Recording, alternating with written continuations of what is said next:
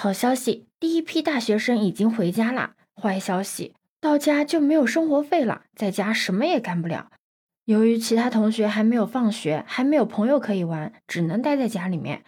而随着在家待的时间越久，家庭地位就越往下降，家庭关系只能靠做家务来维持。你好，我是当当马。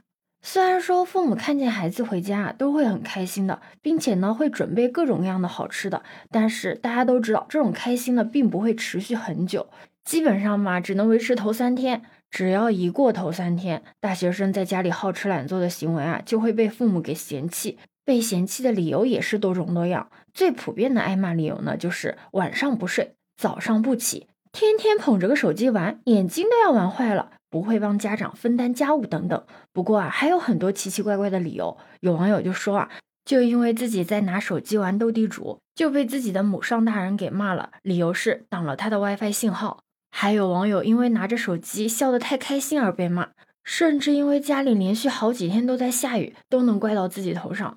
虽然说学生们在家里面生活的已经很小心翼翼了，但是啊，还是免不了被家长各种骂，而且家长还总是能找到各种骂学生的理由，莫名的有点心疼这些大学生了。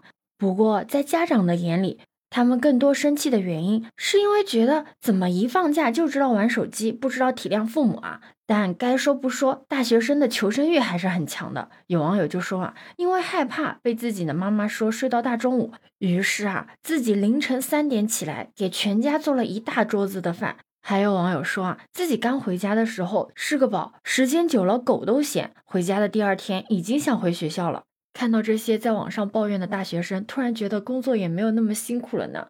当然了，这个假期还有很多大学生为自己的家乡旅游宣传上大分。这段时间不是各地的文旅纷纷出奇招宣传本地嘛？在宣传自己家乡的这件事情上，怎么能少得了放假回家的大学生们呢？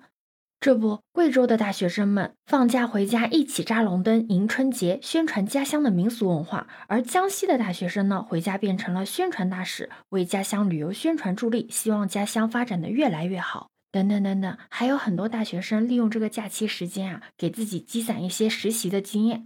那这个寒假你的计划是什么呢？可以在评论区告诉我哦。假期漫长，生活是多样的，假期给了我们更多自由可支配的时间，希望大家都能度过一个充实而有意义的假期。对此你有什么看法呢？可以把你的想法留在评论区哦。如果你喜欢我的话，也可以在我们常用的绿色软件搜索“当当马六幺六”就可以找到我哦。欢迎你的订阅、点赞、收藏、关注。这里是走马，我是当当马，拜拜。